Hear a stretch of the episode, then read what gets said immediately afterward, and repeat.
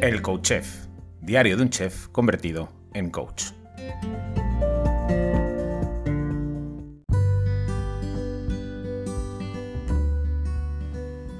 Hola, bienvenido, bienvenida a un nuevo episodio del Coach Chef, diario de un chef convertido en coach. Hoy cerramos la trilogía con Pedro Gracia Feito, la trilogía del estrés, la trilogía de la salud holística como él la ve. Y en el episodio de hoy Pedro va a poner un poco de luz, va a hablarnos un poquito acerca de cómo abordar el estrés y cómo mejorar nuestra relación con el mismo. ¿De acuerdo? Así que os dejo con, eh, la última parte de la entrevista con Pedro, eh, que es muy interesante. Hola, Pedro. Buenos días, Fer. ¿Qué pasa? ¿Cómo estás? Bien, bien, bien. Oye, la semana que viene dejamos a la gente así con un poco ahí, con eh, estamos rodeados de, estrés, es la guerra, nuestro cuerpo guerreando contra el estrés. Y, hoy me gustaría que, pues eso, que, pusieses un poquito de luz y de esperanza en esta lucha del ser humano contra el estrés y el entorno estresante y nos cuentes un poco de qué manera abordar, ¿no? Era lo que, lo que querías contarnos, cómo abordar mm. eh, el estrés de una manera global, holística, contemplando todos los factores para mejorar un poco en ese aspecto? Eh, bueno, pues lo primero de todo, pues eh, eh, sobre todo, cada uno tiene que empezar por tomar conciencia de todos esos factores estresantes. Para eso hay que acudir a un profesional que te vaya contando tus factores de estrés, que lo vaya detectando, o vayas aprendiendo tú por ti mismo, pues interesándote por temas sobre cuidado de salud principalmente. Eh, y la segunda parte es la responsabilidad. ¿Cuánto estás dispuesto a hacer por ti? Eh, entonces, em, para ser responsable, primero tienes que tener pues, ese conocimiento para saber qué hacer. Em, ¿Y qué podemos hacer? Pues eh, em, una vez que tienes identificado todos esos factores de estrés, que recordemos, Pedro, Pedro, perdona, recuérdanos un poco por encima los factores de estrés más comunes, que había varios tipos, ¿no? Venga, hacemos un repaso y así. Bueno, yo eh, lo, divido en cuatro bloques eh, que están eh, pues el campo emocional, el campo químico, el campo físico y el campo energético. Entonces hay factores en todos ellos. Dentro del campo físico, pues Podemos, tenemos, por ejemplo, pues, la falta de ejercicio, podría ser un factor de estrés, o el exceso de ejercicio también podría ser un factor de estrés. Eh, pues un accidente de tráfico puede ser un factor de estrés, una lesión puede ser un factor de estrés. Eh, pasar frío, pasar calor, pasar hambre. Pero en, en, este caso no es un factor de estrés, pasar frío, pasar hambre y pasar calor, no es un factor de estrés crónico que te vaya a generar patología, al revés. Se podría utilizar como estresor agudo para hacerte más fuerte incluso. Entonces, luego en el campo químico tenemos como factores principales, bueno, tenemos las infecciones, tenemos, em, tenemos pues las toxinas eh, medioambientales y bueno, tenemos los fármacos eh, y bueno, eh, tenemos los alérgenos, por ejemplo, y los alimentos, los alimentos que son un importante factor que tenemos tenemos a diario, que eso es, ahí sí que tenemos una, una parte donde podemos influir eh, a diario y de forma consciente y responsable. Em, eh, respecto a los factores energéticos, pues tenemos eh, pues lo que son las radiaciones, como los móviles, el wifi, bueno, el 5G ahora. Em, y luego también los lugares también donde nos ubicamos, la casa, que sean saludables, puede haber factores energéticos que absorbemos, eh, que nos influyen desde la Tierra, eh, los, eh, factores que pueden desequilibrar nuestro chakra, nuestro meridiano de acupuntura, como pueden ser las cicatrices, los tatuajes, a veces los piercing. Em, ¿Qué más? Y a nivel energético, por ejemplo, también tenemos los dientes, problemas dentales pueden influir mucho en el resto del cuerpo.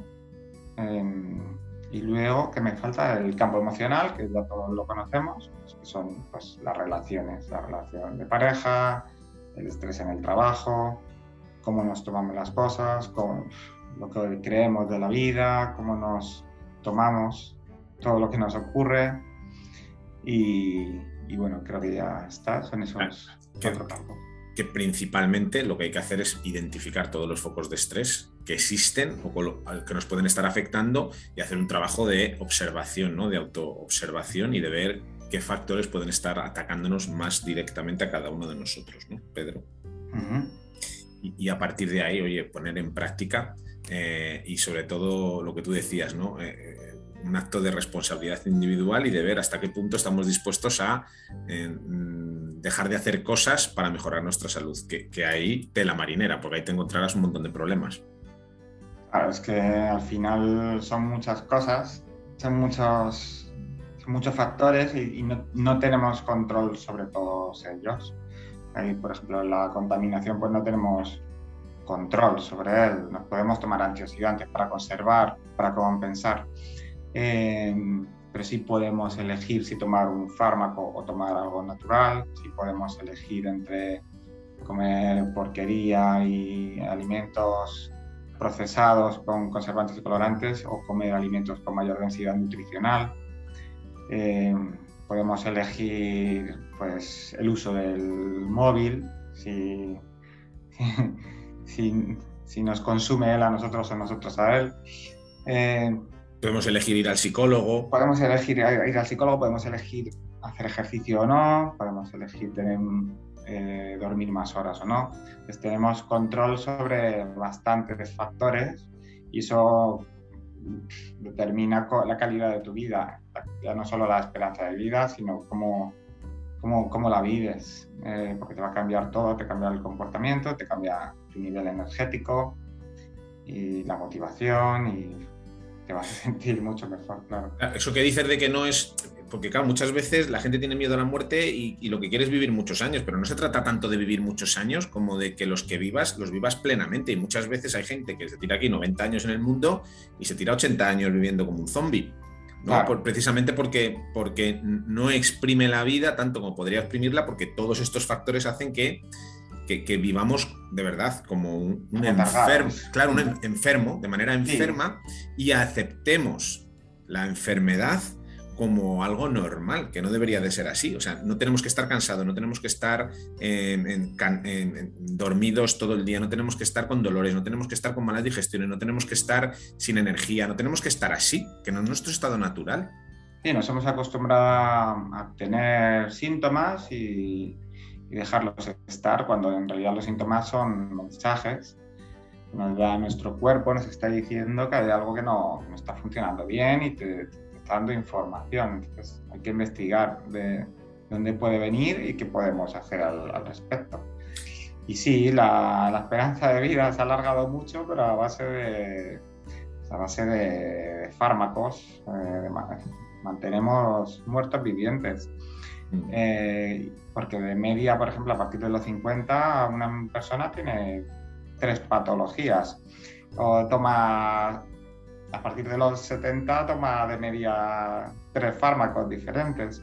Entonces dices, estamos manteniendo la vida de forma artificial y de mala calidad. Eh, es preferible casi vivir menos, pero vivir mejor. Claro, porque si se alargase la vida, pero la gente tuviese calidad de vida, pues oye, guay, bienvenido sea, pero alargar la vida a costa de, vivir ahí postrado en un sofá viendo Telecinco todo el día, como un vegetal, pues hombre, no sé hasta qué punto eso es incluso digno, ¿no? Claro, es eh, deprimente. Ya se sabe que estar más de dos horas pegado a la tele genera ondas cerebrales iguales que la depresión. Claro. O sea que...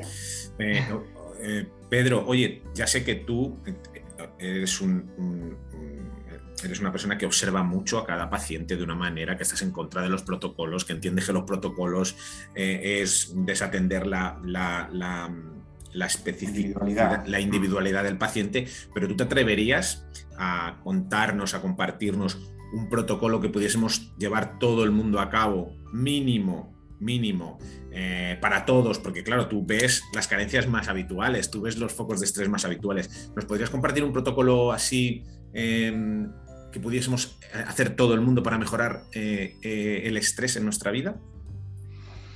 Em, bueno, yo os puedo contar lo que yo hago. Venga, dale.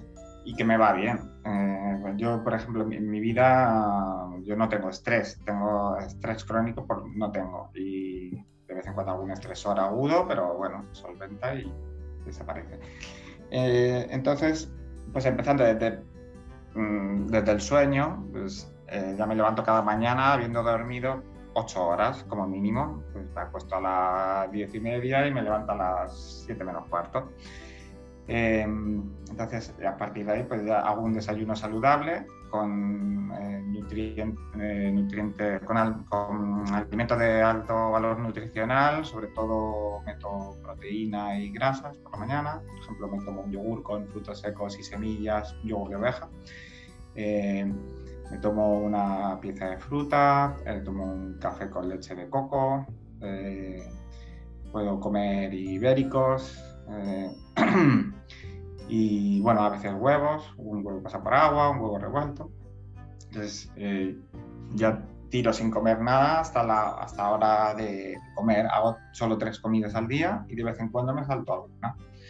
Cuando no tengo hambre, pues, pues no como. Em, el ejercicio intento hacerlo en ayunas, eh, porque hacer ejercicio en ayunas produce dopamina en mi cerebro y, eso hace que esté más motivado, que tenga más eh, ganas de aprender, más ganas de hacer cosas y aumenta, aumenta mi logro, mi sensación de logro, mi bienestar y mi felicidad. Y eh, pues eso, hago, hago, ejercicio pues al menos cinco veces a la semana, alterno entre CrossFit, que podría ser un HIT, por ejemplo, que es un ejercicio interválico de alta intensidad, Em, y hay un par de días que hago carrera continua. Y mm, tampoco demasiado, porque yo creo que correr más allá de 45 minutos no tiene ninguna ganancia ya, ningún sentido. Sería un, un estresor crónico más bien, eh, porque produciría un desgaste articular, o si entrenara más veces a la semana, pues sería otro estrés crónico, sería un, es un desgaste para mi organismo. Además, también genera muchos radicales libres el, el cuerpo y hay que dejarlo descansar. Eh, bueno, lo que no he mencionado es que en el desayuno pues me tomo mis suplementos, mis antioxidantes. Eh, ahora en estos meses eh, más oscuros me tomo vitamina D o me tomo algún complejo que lleve vitamina C, betaglucanos para fortalecer mi sistema inmunitario. porque se ha visto últimamente que hay bastante carencia de vitamina D en España, a pesar del sol que tenemos y no sé muy bien por qué eh, a la gente le cuesta producirla en la piel o, bien hay poco aporte de alimentos grasos, yo creo que puede ser una de las, causas y bueno, y que estamos encerrados todo el día en, casa y en la oficina. Y bueno, a partir de ahí, bueno, después del ejercicio, pues, eh, em, pues nada, eh, siempre como y, es como si hubiera ido a cazar y hubiera obtenido mi recompensa, que eso eh, me produce serotonina y me da paz, me da calma, me hace sentir bien. Eh, después, si puedo, pues descanso un poquito después de la comida, tranquilamente, eh, y voy a trabajar. entonces, el día a día es donde tú puedes ir introduciendo esos pequeños cambios que van a hacer sentir mejor y sobre todo pues yo lo enfocaría pues al mínimo paso que puedas dar en la alimentación y el mínimo ejercicio que puedas hacer pues empieza por eso. Y intentar dormir lo suficiente claro. Por ejemplo la alimentación yo daría tres pautas eh, mínimas que sería quitar la leche de vaca eh, quitar el trigo quitar el azúcar blanco y quitar los aditivos Simplemente con que empezaras con el trigo, quitándote el trigo, ya notarías que, te desinflamas totalmente y que no estás tan pesado y tan hinchado después de comer y tan cansado, ese sueño que entra después de comer. Yo eso no lo conozco, ese sueño después de comer. Eso se llama inflamación postprandial y eh, se produce de forma natural, pero cuando tomas alimentos que inflaman más tu intestino, pues aumenta más. Eh, y otra pauta que te daría, pues ejercicio, pues eh, tres veces a la semana y, bueno, que empezaras por ahí. Y luego en la parte, para cuidar la parte emocional, pues hombre, yo eh, intento hacer algo de meditación después de cenar, eh, leo un ratito y diez minutitos antes de acostarme, pues estoy en silencio, a veces lo hago también después de comer, estar en silencio simplemente con una música relajante y, dejar pasar esas ideas que nos vienen a todos. Es imposible dejar la mente en blanco. Y, nada, intentar eh, concentrarse en la, respiración, en el movimiento de tu abdomen o de tu pecho y dejando ir esas imágenes que te vienen.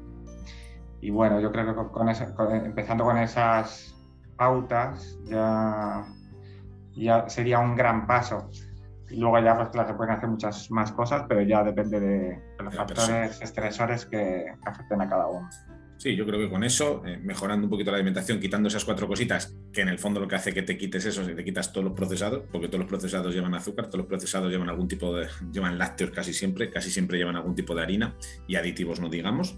Con quitarte eso, sobre todo alimentos altamente procesados y metiendo alimentos más nutritivos, haciendo un poquito de ejercicio, exponiéndote al sol, eh, mejorando tu sueño y meditando un poquito todos los días, oye, os podemos asegurar, eh, pongo la mano en el fuego, que los cambios van a ser brutales y lo vais a notar un montón.